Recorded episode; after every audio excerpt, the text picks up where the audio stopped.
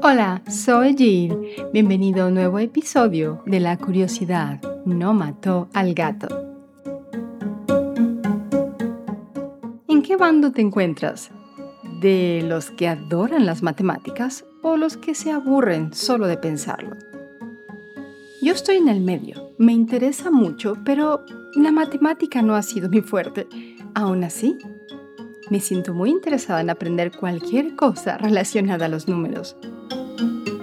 Hoy te voy a hablar solo un poco del fascinante, enigmático y críptico mundo de los números. ¿Me acompañas?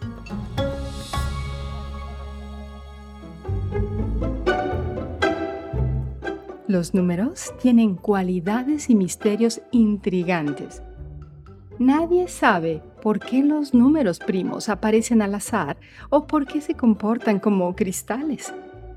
No se puede negar que este campo está repleto de rarezas. La mecánica cuántica ha producido números imposibles de hackear. Los números inmensos podrían crear agujeros negros en el cerebro y muchísima gente quiere prohibir los números. Ese afán particular no molesta a ciertas culturas porque no cuentan nada. Leonardo da Vinci fue el inventor original de la pintura por números. Utilizó el concepto para enseñar a sus alumnos. En la década de 1940, Dan Robbins conoció el método Da Vinci. Inspirado, Robbins creó su primer diseño de pintura por números y se lo mostró a su jefe. Aunque el hombre lo odiaba, animó a Robbins a diseñar temas que la gente quisiera pintar los kits resultantes vendían paisajes, caballos, gatitos y cachorros.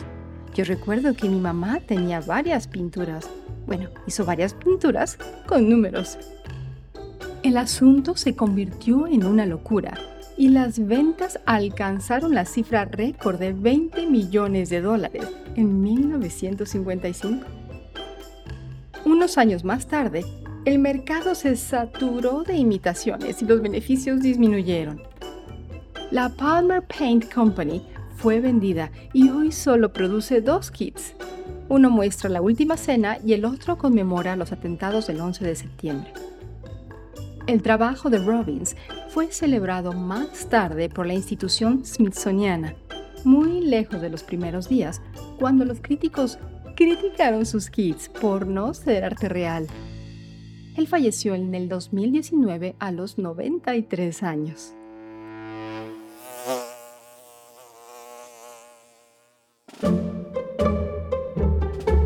¿Sabías que las abejas entienden los números? Durante un experimento en el 2009, los investigadores encontraron una habilidad extraordinaria en las abejas. Los insectos podían distinguir entre 2, 3 y cuatro puntos. Se permitió a las abejas melíferas volar alrededor de cajas en forma de Y.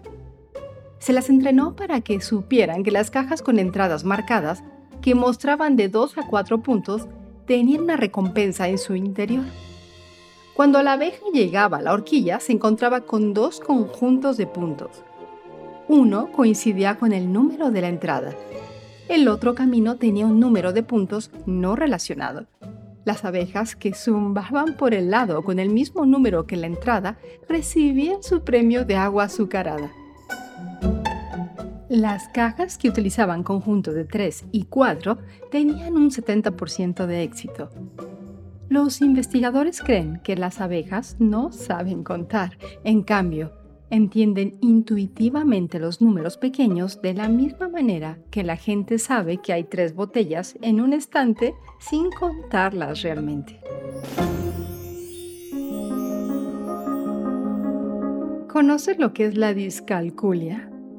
Llamada la dislexia de las matemáticas. Las personas que la padecen tienen dificultades para completar operaciones sencillas ¿Es el 7 mayor que el 6? ¿Cuál es el cambio de una compra de 5,50 euros pagada con 10 euros? ¿Cuál es el resultado de un partido de béisbol? Esto no significa que sean estúpidos. La investigación ha demostrado que los individuos con esta condición son cognitivamente normales e inteligentes. La población afectada podría alcanzar el 7.5% y dado que la afección dificulta la vida cotidiana, es necesario comprenderla para poder ajustar un tratamiento. Por desgracia, su causa fundamental sigue siendo un misterio. Sin embargo, una cosa es cierta. Parece que las regiones del cerebro responsables de las matemáticas están un poco activas en los discalculados. Además, los escáneres han demostrado que estas regiones están menos conectadas con el resto del cerebro. Pero la razón de esta menor actividad y conectividad se escapa de la ciencia.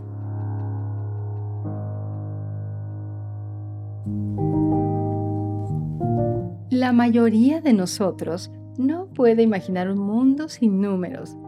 La gente dice, tengo tres hijos o necesito ocho huevos para esta receta. Sorprendentemente hay culturas sin palabras para los números. Se les llama pueblos anuméricos o sin números. Entre ellos se encuentran las tribus de la Amazonia. Estos cazadores recolectores manejan las cantidades con términos como algunos o unos cuantos.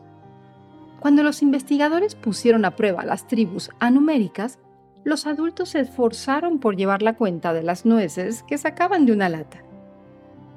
Esto ocurría incluso cuando el experimento incluía solo cuatro nueces.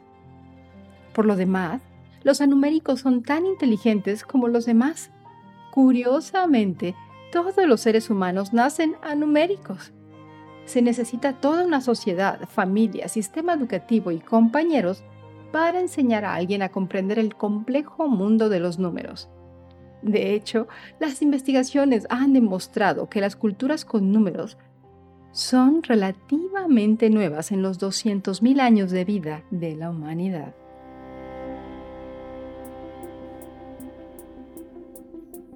La capacidad de producir números aleatorios es importante.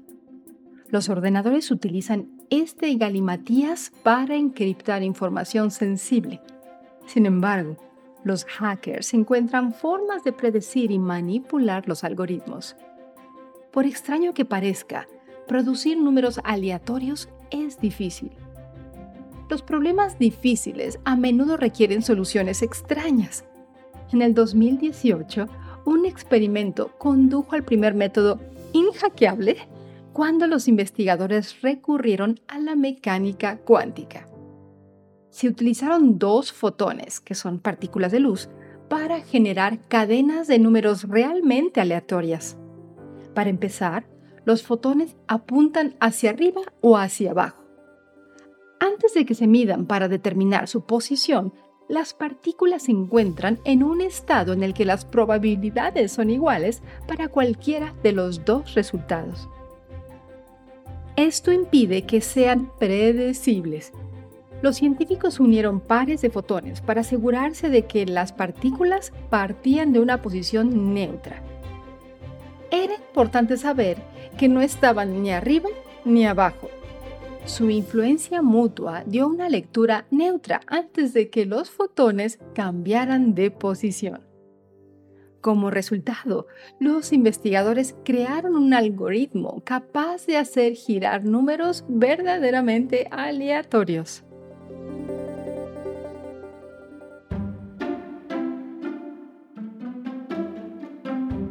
Los números primos se consideran a menudo los bloques de construcción de las matemáticas.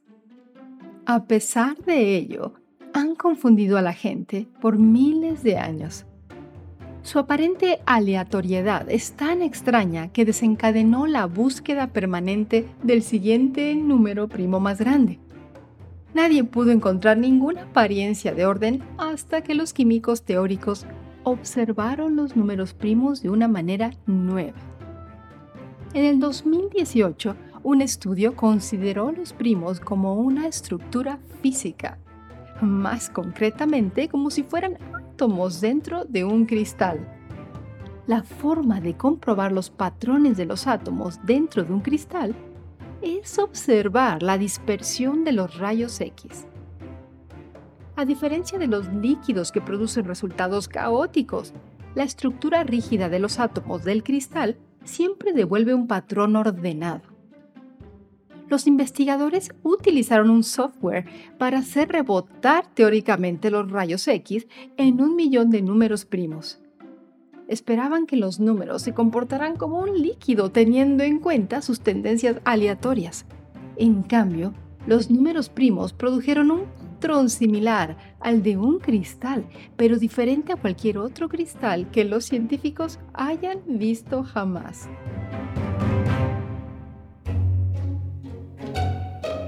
Los ordenadores pueden calcular números a una velocidad vertiginosa. Ningún humano puede aspirar a procesar millones de cálculos en un segundo pero mantenemos una posición de superioridad gracias a una cosa. La mente humana sabe si está viendo tres manzanas o tres gatos. Un ordenador no puede reconocer el objeto a menos que se le diga que es una manzana o un gato y que hay que contarlo. Esta capacidad de reconocer cosas diferentes, el símbolo 3 y su factor común como el concepto abstracto del 3, sin tener que contarlas, es nuestro sentido numérico.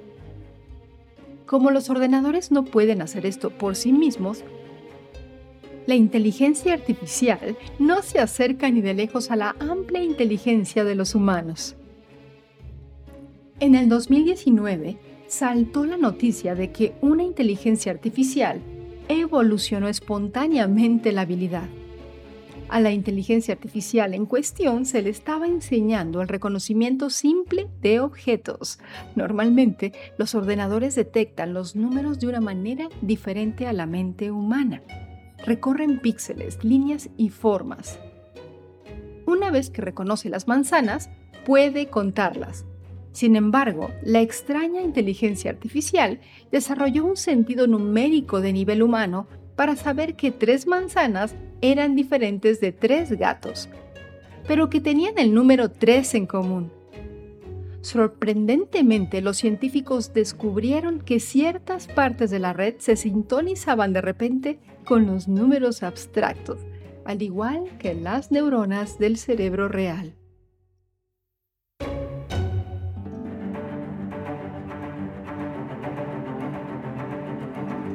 En el 2019, una empresa de investigación llamada Civic Science pidió a la gente que votara en una encuesta. La pregunta era sencilla. ¿Deberían eliminarse los números hindús árabes del sistema escolar? Más de 3.600 votantes respondieron. Cuando se extrapolaron los resultados de este grupo, se sugirió que la mitad de los estadounidenses quieren que se prohíban los números esto era extraño. Los números hindúes árabes son los dígitos del 0 al 9. Lo más probable es que los votantes no hayan comprendido bien este hecho. El nombre proviene de sus orígenes en la India y de los extranjeros que adoptaron el sistema añadiéndole su propio sabor. Vamos a hablar de los árabes. Occidente ha utilizado del 0 al 9 durante tanto tiempo que pocos piensan en la procedencia de los números y la mayoría considera el sistema como occidental. Los investigadores creen que cuando la gente sigue los hechos porque les ayuda a identificarse con su grupo, lo cual es el clásico tribalismo, las cosas tienden a convertirse en una espiral de fanatismo. No solo contra Oriente Medio, sino también dentro de América en todo el continente, entre los grupos que apoyan la prohibición y los que la consideran una desinformación.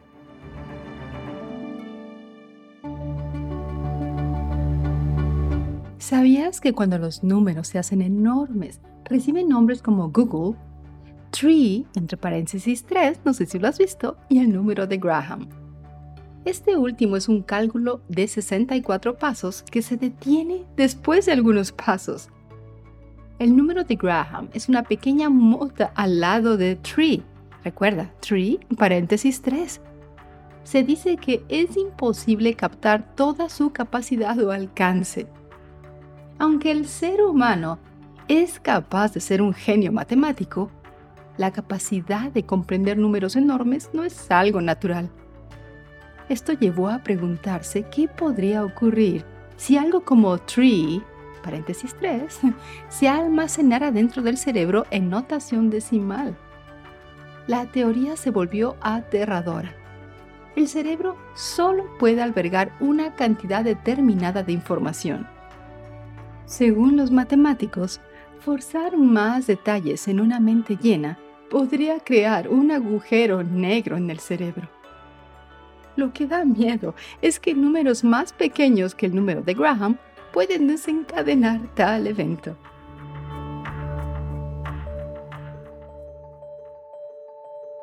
Y acabo de mencionar un Google. Es un 1 seguido de 100 ceros.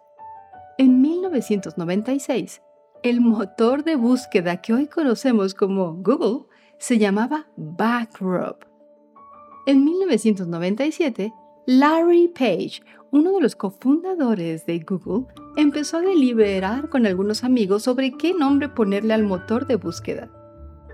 Uno de los amigos que participó en la sesión de lluvia de ideas fue Sean Anderson, que propuso el nombre Googleplex, que hace referencia a un 1 seguido de un Google de ceros. Sin embargo, Larry se decantó por el viejo y sencillo Google. Sean comprobó en Internet si google.com ya lo tenía alguien. Sin embargo, escribió erróneamente Google como Google.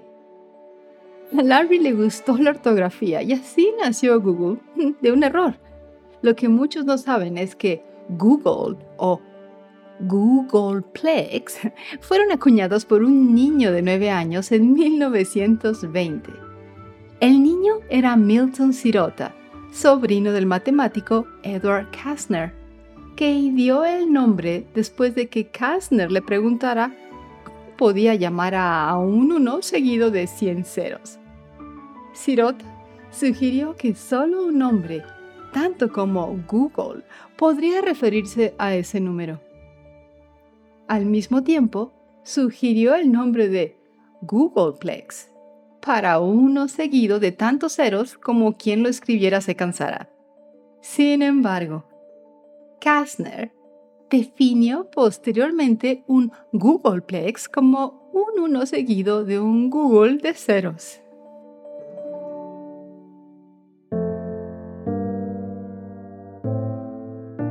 Y bueno, hemos llegado al final de un episodio numérico. Las matemáticas son un tema fascinante, aunque estoy consciente que no a todos se les da muy bien. Pero es definitivamente, creo yo, el origen de muchas cosas. Es como magia, ¿no lo crees? Hasta el próximo episodio de La curiosidad no mató al gato.